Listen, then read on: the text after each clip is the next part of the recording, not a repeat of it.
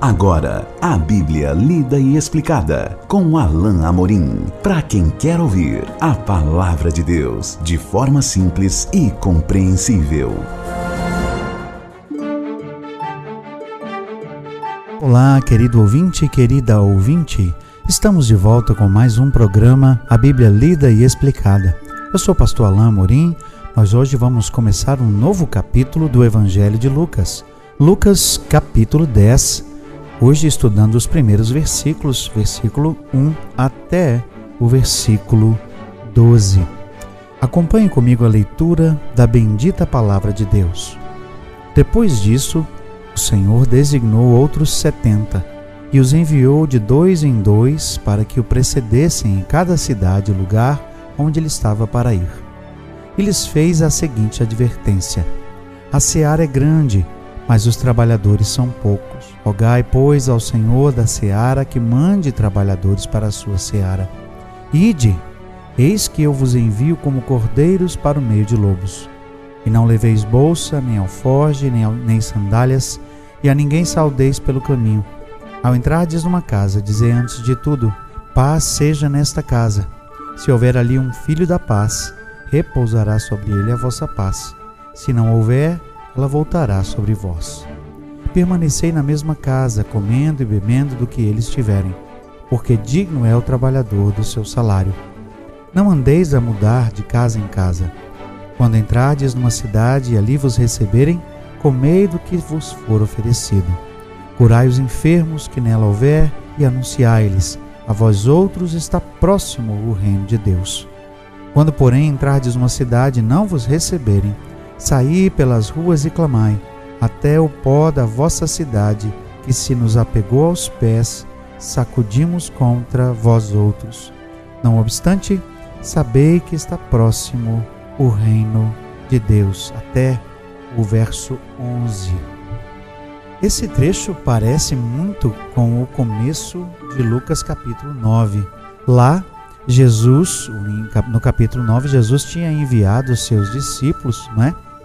A pregar o evangelho, a também curar e algumas algumas pra, algumas partes, alguns trechos deste texto aqui são parecidos com os trechos do texto do, do começo do capítulo 9. Mas são dois textos distintos e são dois grupos distintos. Lá eram os doze, aqui são os setenta. Setenta discípulos que Jesus designou, enviou e lhes deu autoridade para pregar o Evangelho.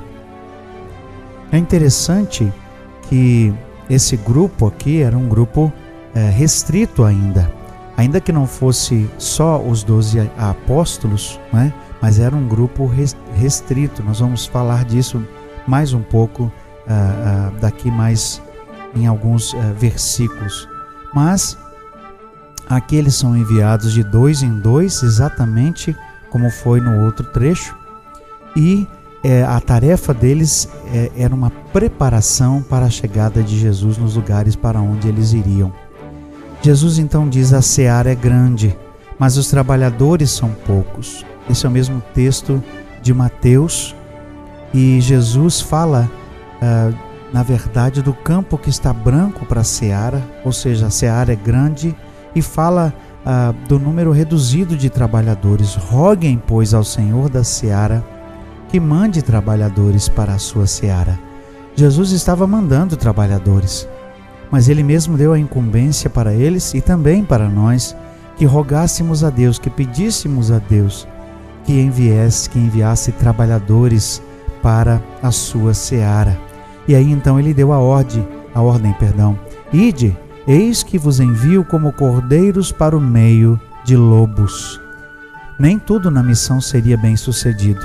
Embora Jesus estivesse aqui dando um sinal de que haveria uma grande colheita, no entanto, ele já avisa que essa colheita não seria de todo fácil. Havia problemas, havia, haveria dificuldades. Eu vos envio como cordeiros para o meio de lobos, porque eram crentes eram salvos, eram servos de Jesus que iriam para o meio dos lobos, aqueles, especialmente os judeus, que perseguiam a, a Jesus e que falavam mal ah, dos seus ensinos. Jesus então continua a instruir esses discípulos, assim como foi da outra vez, a continuar a confiar no Senhor. Não levem bolsa, nem alforge, nem sandálias, e a ninguém saudeis pelo caminho. Ou seja, que o seu foco seja exatamente a missão. Essa, essa, esse alerta para não saudar ninguém pelo caminho era para que eles não ficassem é, distraídos pelo caminho, que, que não se detessem pelo caminho, mas que seguissem para a sua missão. Ao entrardes numa casa, verso 5 diz: Dizei, antes de tudo, paz seja nesta casa. Jesus é, designou esses servos para levar a paz dele com eles. E assim que chegassem numa casa, eles deveriam cumprimentá-los com a paz. E o texto diz: Se houver ali um filho da paz, repousará sobre ele a vossa paz. Se não houver, ela voltará sobre vós. Jesus dá um alerta também para que algumas vezes eles se apercebessem que não seriam recebidos. Talvez a recepção fosse muito maior do que a rejeição, mas a rejeição também poderia acontecer. Quando entrardes numa, quando entrardes numa cidade, verso 8 diz: Ali vos receberem, comei do que vos for oferecido. Curai os enfermos que nela houver e anunciai-lhes a vós outros está próximo o reino de Deus. É, sem dúvida, pelo fato de que Jesus estaria por vir logo depois deles, né, imediatamente, mas também a própria proximidade do, do e o acesso ao reino de Deus por meio da pregação da palavra. Eles estavam recebendo ali a palavra do Evangelho, as boas novas do reino que estavam chegando. Então, os discípulos receberam essa incumbência mais uma vez de anunciar que o reino estava próximo. Mas, texto no versículo 10 fala da reação contrária. Quando, porém, entrardes numa cidade e não vos receberem, saí pelas ruas e clamai, até o pó da vossa cidade, que se nos apegou aos pés, sacudimos contra vós outros. Não obstante, sabei que está próximo o reino de Deus. Jesus já tinha mencionado isso anteriormente. Essa expressão, sacudir o pó ah, das sandálias, né, tirar o pó dos, do, do pé, era uma metáfora para dizer que eles estavam se isentando da responsabilidade de pregar, porque foram ali para pregar e não foram acolhidos, não foram recebidos. E o texto ainda diz: Não obstante, sabei que está próximo o reino de Deus.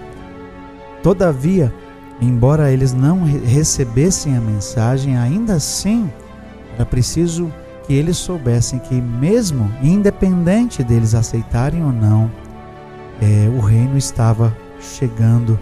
Essa é uma realidade dura, mas importante que todos nós devemos nos lembrar.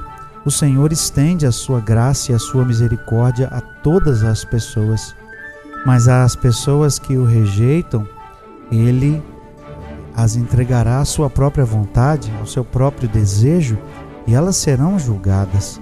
O reino vem, o reino veio, o Senhor Jesus foi manifesto, ele foi pregado na cruz e ele traz salvação para aqueles que o recebem e traz condenação para aqueles que o rejeitam.